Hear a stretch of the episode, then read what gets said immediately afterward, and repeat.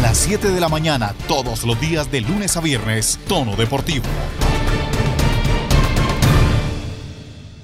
Hola, ¿qué tal? ¿Cómo les va? Bienvenidos a Tono Deportivo. Hoy tendremos la entrevista de Juan C. Cortés con Álvaro el Chino Recoba, que habló de todo, de Barranquilla, de lo que es jugar en el infierno costeño y más. Además, la actualidad del deporte nacional e internacional, Juan Sebastián Cabal dio positivo por COVID. La Federación Colombiana de Rugby busca que el deporte sea reconocido como profesional y abriría la puerta para muchas cosas nuevas.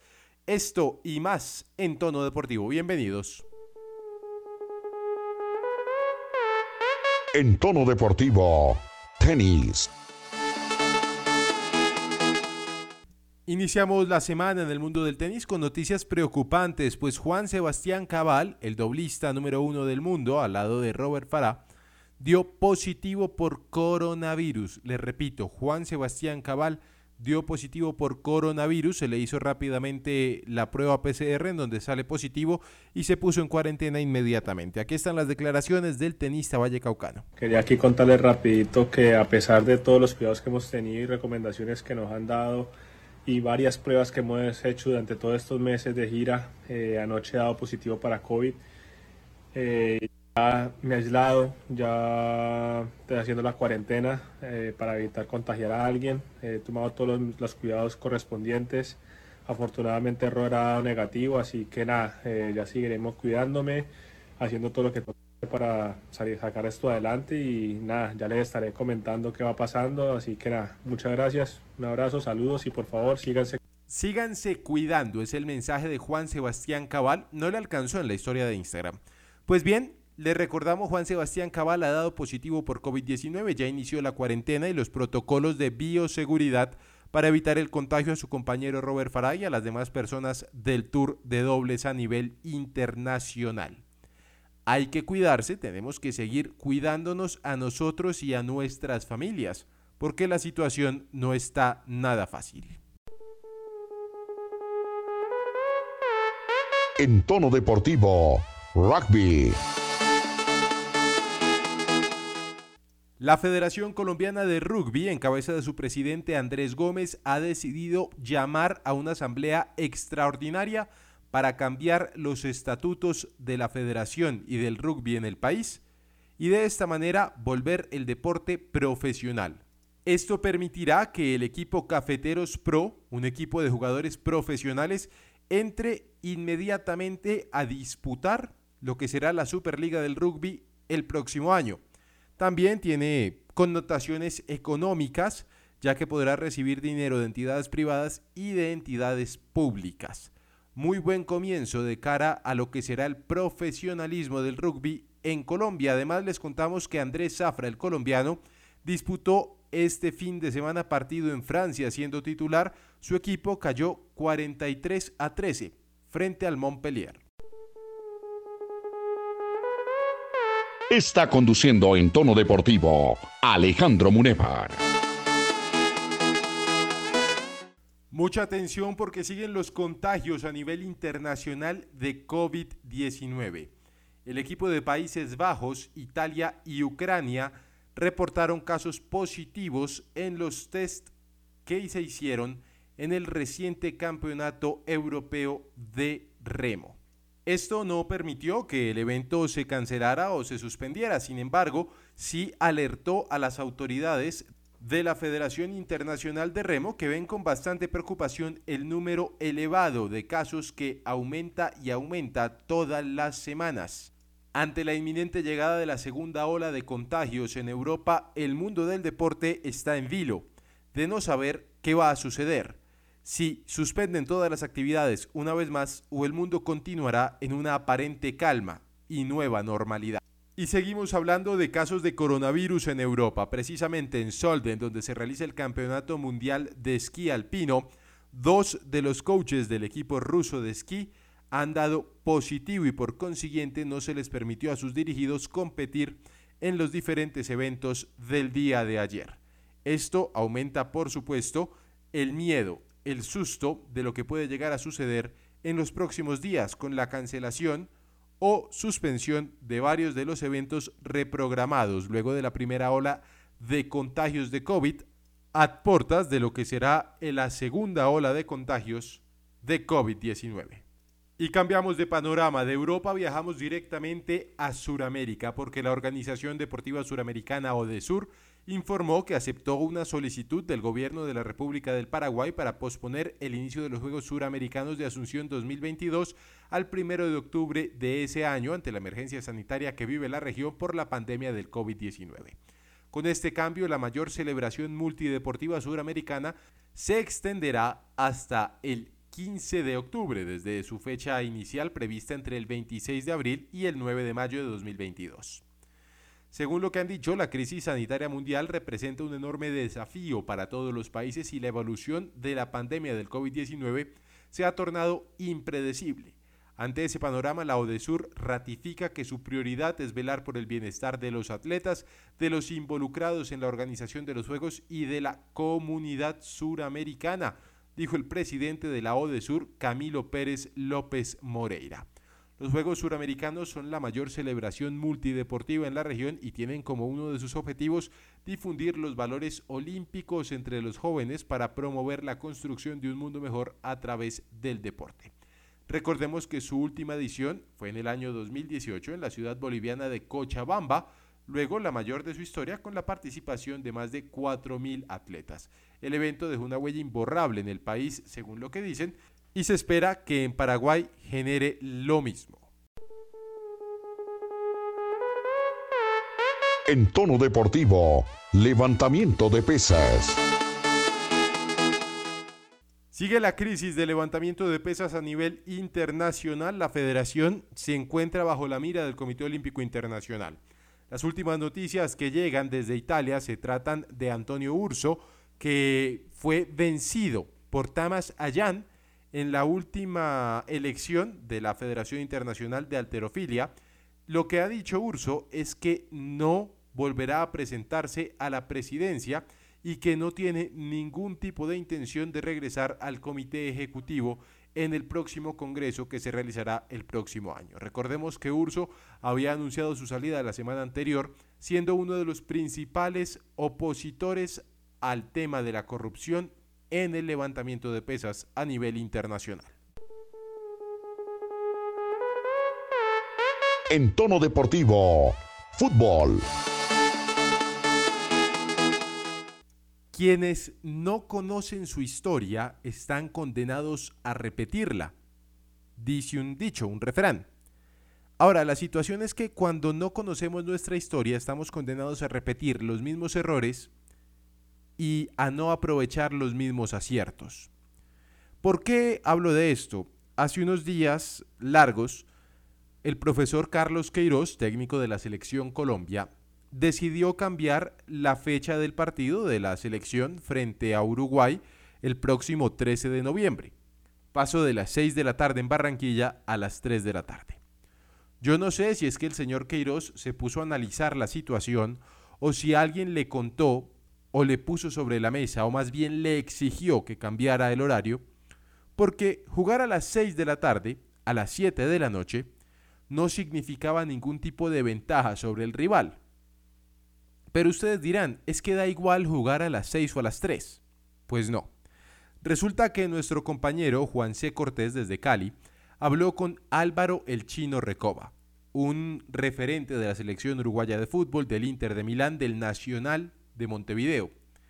Y entre las muchas preguntas que hizo, le preguntó sobre qué significaba jugar en Barranquilla a las 3 de la tarde y en palabras del propio Chino Recoba fue, es un infierno y no quiero jugar allí nunca más de todos los estadios, de todas las canchas en las cuales disputé partidos, en la que peor me sentía, la cual no volvería nunca, sería la de Barranquilla.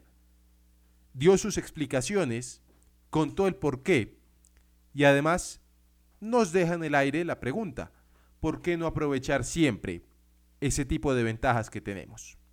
Pues bien, aquí algunos apartes, quizá los más importantes, de la entrevista de Juan C. Cortés con Álvaro el Chino Recoba, recordando un poco lo que fue su amistad con Iván Ramiro Córdoba en sus épocas del Inter de Milán, lo que significa para él el fútbol colombiano, algunos de sus principales referentes, y un detalle, él, que jugó hasta hace relativamente muy poco, explica Desde su punto de vista, por supuesto, sin conocer el trasfondo, las lágrimas del capitán de la selección Colombia en el último partido cuando le anota a Chile.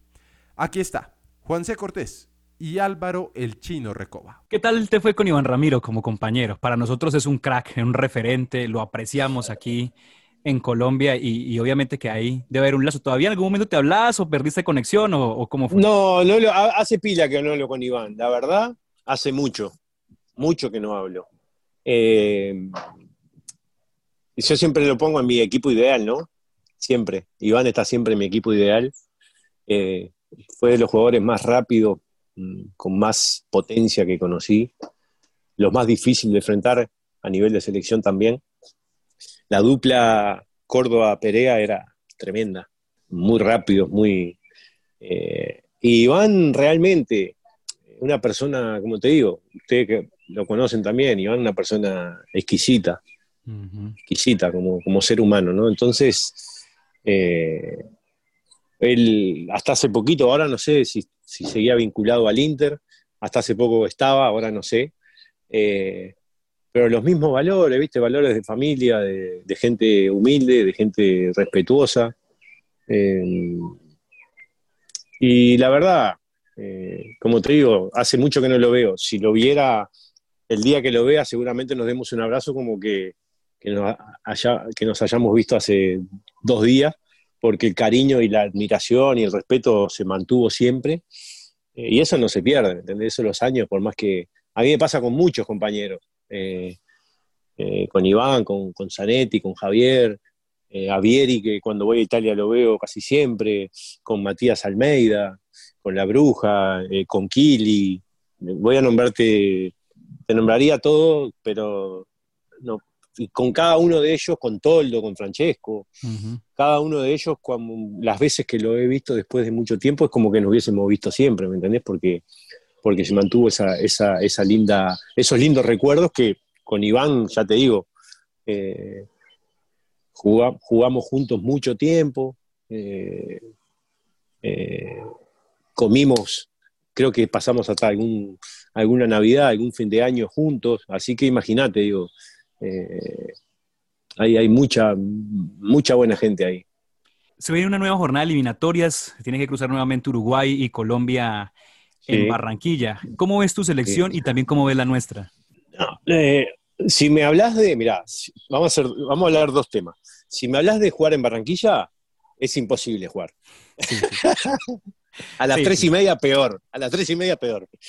Yo he jugado, he jugado eliminatorias en La Paz, he jugado en Quito y he jugado en Barranquilla. Si me decís en cuál no quiero volver a jugar, en Barranquilla a las 3 de la tarde. Eh, sí, porque si de alguna manera nosotros que somos de acá, cuando vamos a cubrir allá, uno quiere salir rápido, que demasiado calor, imaginen ustedes. Yo, mirá, eh, no, eh, mirá, hoy, hoy nosotros venimos, nosotros o sea, no nosotros, el fútbol en general, ¿viste? Este parate, eh, no, nos encontramos con, de un día para el otro, tener que empezar las eliminatorias. ¿Viste? Los jugadores con muy poco ritmo. Y a nosotros, por ejemplo, el primer partido con, Chile nos costó. El segundo partido con Ecuador, bueno, ya, ya lo vieron que no nos fue bien. Y Colombia está bravo, ¿viste? Tan bravo, tan. Ustedes están bravos, esa es la realidad. Eh, nosotros creo que como junto con ustedes y muchas selecciones más están eh, haciendo un recambio, ¿no? Eh, y bueno, hay, hay equipos que, les cuesta más. nosotros creo que tenemos un buen recambio, pero bueno, es como todo, el recambio lleva su tiempo. Y la realidad es que, bueno, nos tocó en estas próximas, ya que pasamos, estas, todas las que, sea el primer partido, el segundo, el tercero, el cuarto y el quinto, eh, nos tocó un, un, fixture bastante complicado, porque, bueno, nos toca, nos toca ir a Barranquilla, un lugar donde es muy difícil jugar, es muy difícil ganar, esa es la realidad, eh, y es una realidad, es mucho más difícil ganar a las 3 de la tarde que a las 7 de la tarde. ¿Es cierto Eh. eso de, de que, de que te quema los guayos, literalmente sentís el calor en los guayos y, y- ¿es verdad? Sí, sí, sí. Te quema los pies, salado. Increíble. Y, las piernas te pesan 300 kilos. A mí me... Por eso yo te digo, yo tengo el recuerdo, el peor recuerdo de un partido fue un 5 a 0 para Colombia, eliminatorias. Una pelota que yo voy a... Íbamos, yo estaba en, en- yo estaba en una condición muy buena, física, ¿viste? Y yo no me sentía un jugador rápido. Me acuerdo que se va una pelota hacia el, hacia el córner y yo arranco, ¿viste? Desde la, desde, la, desde la parte del área, del vértice del área, arranco a buscar la pelota.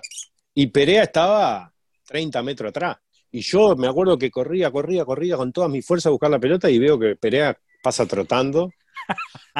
Así, la saca y me sacó 18 metros. Digo, nada, esto no puede ser. Ahí me di cuenta que no, porque es la realidad, es, es, es una ventaja que eh, está bien que, se, que la usen porque cada equipo tiene su, su, su ventaja. En Sudamérica pasa, pasa con Bolivia, pasa con, eh, con Barranquilla, pasa con Ecuador, eh, pasa en Venezuela, capaz, eh, y está bien que se use. Que es difícil jugar, es difícil. No es imposible, pero la realidad es que es un, es un campo muy difícil de jugar. Por la condición, por la condición, por el clima, ¿no? Es muy difícil. Pero bueno, hay que ir, jugar, no hay que quejarse, hay que tratar de, de hacer las cosas bien. Eh, últimamente, o sea, la realidad es que no me acuerdo, pero creo que los últimos partidos, la última, la la última vez que jugamos, creo que empatamos, si no me equivoco. Sí, fue un empate, ajá. A las tres y media, para jugar a las tres y media, lo que hay que buscar es jugar siempre del lado de la sombra.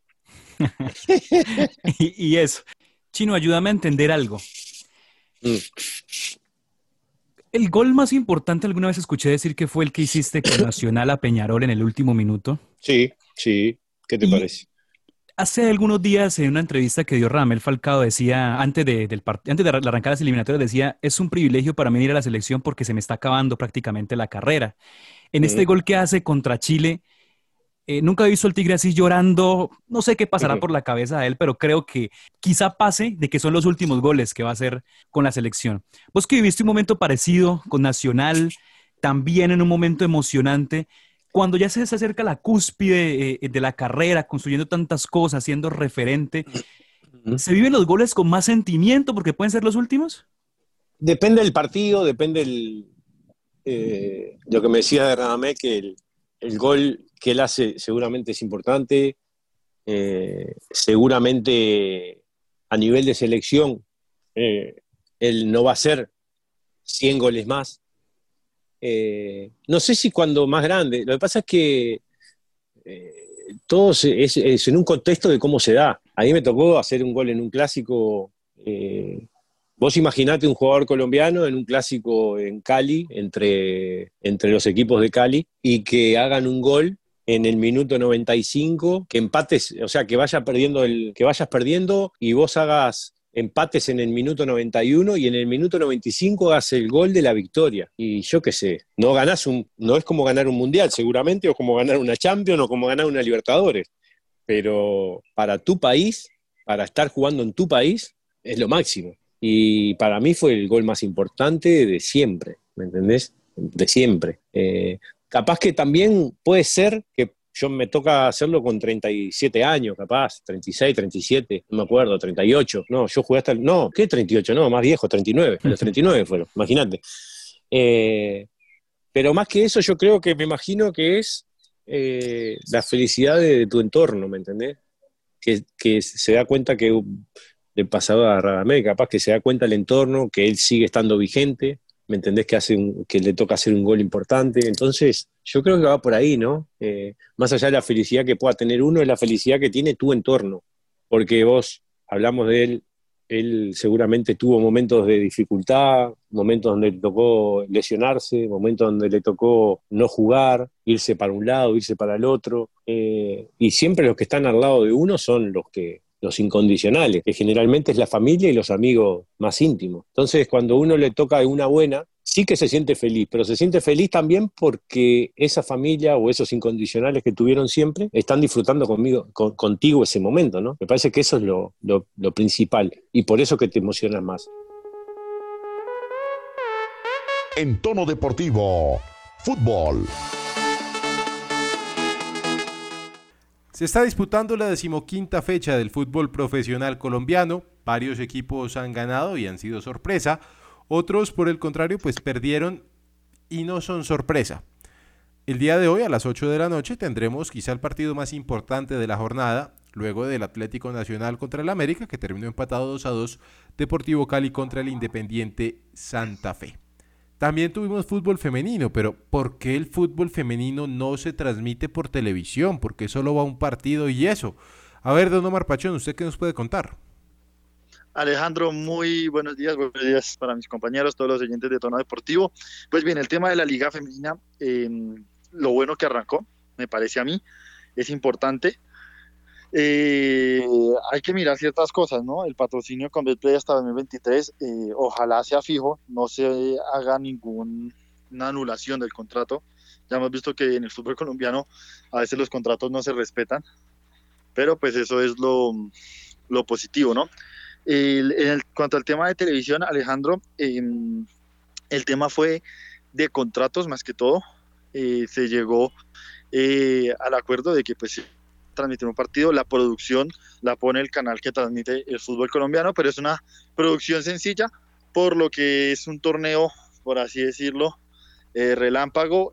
también el tema fue la programación con tanto fútbol, apretado como está el, calendario del fútbol colombiano, eh, no daban los tiempos.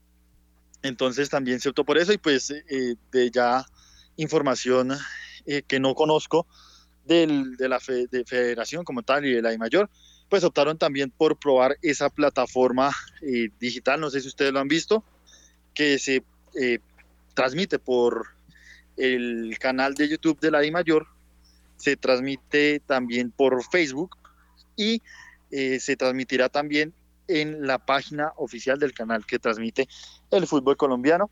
Entonces, ese es el, tema. Eh, bueno, ya arrancó obviamente con victorias. y también hubo ahí cierta polémica, Alejandro. No sé si ustedes apreciaron el fin de semana. Millonarios, eh, que es patrocinado por una casa de apuestas diferente a la que patrocina a la Liga Femenina. En una de las fotos que se toman siempre al inicio de los partidos, borró eh, eh, y trató de tapar esa foto, esa imagen, todos los nombres de esa liga, de esa casa de apuestas que patrocina la Liga Femenina, por un tráfico de influencias, pero eso también generó polémica y problemas porque evidentemente el nombre de la liga se compone con el que lo patrocina, no se puede modificar, es un delito y pues ahí hubo cierta controversia y, pues bueno, lo, lo que se sabe es que pues había como un malentendido en comunicaciones, Millonarios hizo la corrección y, pues no se repetirá nuevamente. Y lo hemos visto también en el fútbol colombiano cuando en su momento la liga era patrocinada principalmente por otra casa de apuestas y varios equipos los patrocinaban diferentes o competencias de estas, eh, pues eh, se dejaba más claro este, eh, esto, ¿no? obviamente no sé si, si fuera un desconocimiento de millonarios o algo más intencional, pero la información que tengo es esa y, el procedimiento que hicieron fue, fue ese que les comenté. Bueno, pues es entendible. Finalmente Millonarios tienen su propio patrocinador y seguramente su patrocinador dice algunas cosas. No creo que haya una mala intención allí. Sobre el canal, seguramente mañana el estoico nos podrá hablar del tema porque pues hoy el estoico, como Independiente Santa Fe no jugó, él dijo que los otros partidos no tenían tanta importancia. Hablando de los otros partidos, les cuento que el Boyacá Chico empató un tanto con el Once Caldas que empieza a preocupar por su rendimiento. El Cúcuta, por el contrario, ganó su primer partido como local en el Estadio Centenario de Armenia frente al Envigado 1 por 0. Millonarios siguen la senda victoriosa, aunque ahora pues el señor Gamero sale a vender humo diciendo que no quedó contento a pesar de la victoria. Don Santiago Villarraga, ¿es o no es verdad que el equipo quedó debiendo. Pues es algo que ya sabemos, pero pues el técnico está vendiendo humo y está diciendo que a pesar de la victoria no queda tranquilo. Alejo, cordial saludo para usted, para el señor Omar Pachone y todos los oyentes del tono deportivo. Y lo que dice Alberto Gamero es muy cierto, pues un Millonarios que pues tuvo la iniciativa del juego, un Millonarios que mostró el buen fútbol que ha venido mostrando en los últimos días, sacó figura a Carlos Mosquera, el arquero de Patriotas, y un Patriotas pues que vino a Bogotá a esconderse, a no mostrar fútbol, atacó de los 90 minutos 5, que fue iniciando el segundo tiempo, y Millonarios llegaba y llegaba, y otra vez la falta de gol, gracias al Cristian El Chicho Arango, pues se llegó a la anotación, pero sí le faltó bastante juego a Millonarios, un poco quedado físicamente, también jugó con varios canteranos por la ausencia de varios eh, referentes del equipo, pero igual se le ve la idea, se le ve el, trabajo de Alberto Gamero, que es muy importante, y siempre, siempre eh, han dicho por ahí, lo importante es ganar y sumar, y Millonarios cada vez se acerca más al grupo de los ocho. Muy bien, Don Omar, ¿le falta Millonarios o se queda bien con lo que tiene? Alejandro, yo lo dije la vez pasada, y creo que Gamero en eso está en concordancia. Millonarios le falta, puede que los resultados no se den no sé, o, se den como fue el caso. Em, lo que pasa es que a veces cuando se dan, que son las victorias, Millonarios juega mal, pésimo, paupérrimo, y cuando no se dan, Millonarios juega un buen fútbol. Entonces, eh, obviamente entra mucho ese dilema de los resultadistas y los folcloristas del fútbol, eh, Gamero eh, obviamente hace hincapié en eso, pero lo importante fue que se sumó nuevamente, ya son dos victorias consecutivas, se ganó al casa nuevamente, la curiosidad es que se le ha ganado en casa en este año por liga solamente a los dos equipos de Boyacá, que son los dos equipos que más mal, más mal venido, han venido jugando en este, en este torneo. Hay que hacerse mirar eso, ¿no? Hay que hacerse mirar, yo lo hablaba el fin de semana con un colega, el Chicho Arango es un jugador genial para Millonarios porque eh, no es goleador, o sea, él no es un 9 de raza, no es un jugador eh, que esté en el área y que sea un cazador de goles, pero es el goleador de Millonarios porque tiene muy buena funcionalidad, entiende bien y está en un buen momento, yo creo. Él tiene muy buena calidad, lastimosamente no se le dio en Portugal, pero con Millonarios en su primera temporada que estuvo y en esta, saca la cara, hace algo diferente, por lo menos es el diferente del equipo pero habla mal de Millonarios no tener un goleador referente. ¿Qué pasa con Iron? El caballo Márquez no lo ha mojado. ¿Qué pasa? No, no, Millonarios hace mucho no encuentra a un goleador y por ahí tuvimos ese inflón con el costarricense que tanto apoyaba Alejandro José Guillermo Ortiz, pero, pero de resto no, no hubo así algo más llamativo.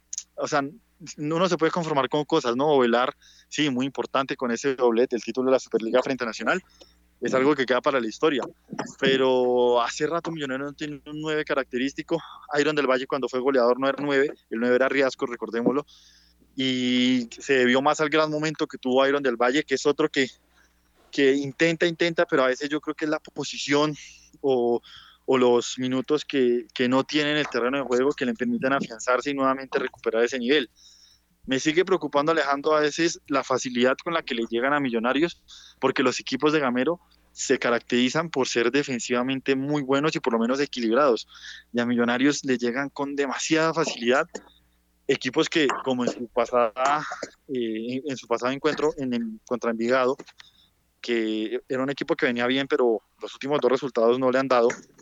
Jugó mal Envigado y aún así le quedó oportunidades a Millonarios y Patriotas que no tienen nada, porque Patriotas no tienen nada y tienen tan poquito que ni siquiera son capaces de cambiar el técnico para ver si algo da, porque el señor Guzmán sabe que ahí no puede sacar nada. Bueno, pero a ver, Omar, el tema de los técnicos, normalmente el problema, bueno, al más fácil de sacar es al técnico.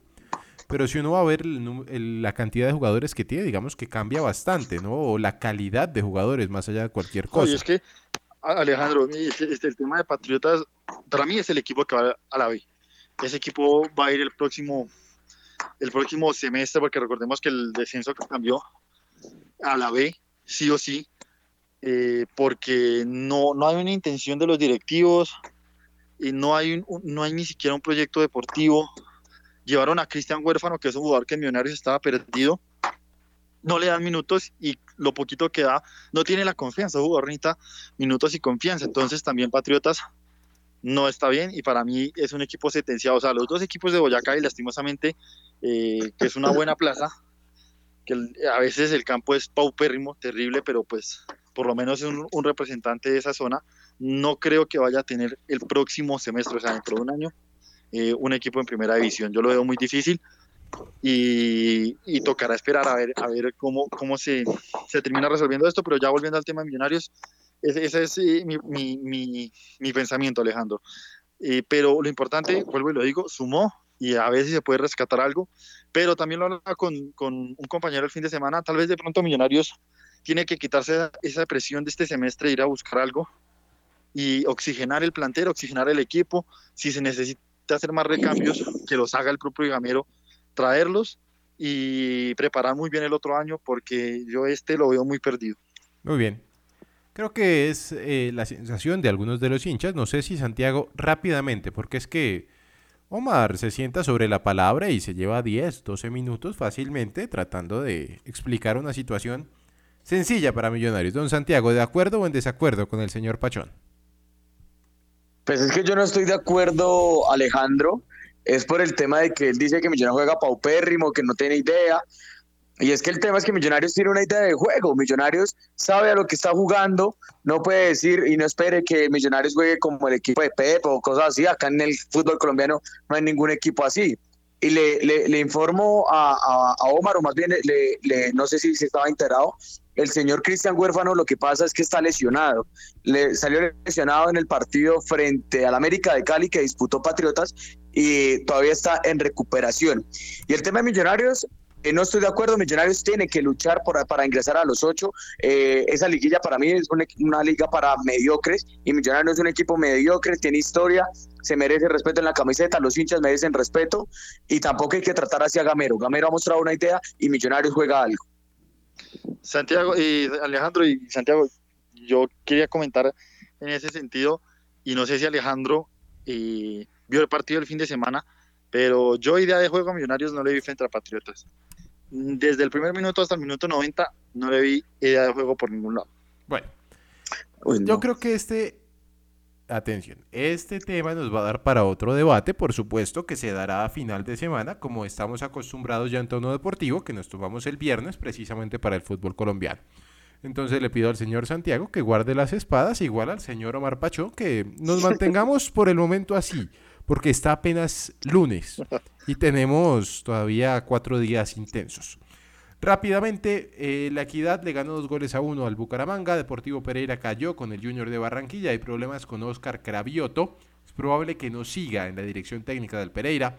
Jaguares y Tolima empataron a uno, mientras que Atlético Nacional y América igualaron a dos tantos.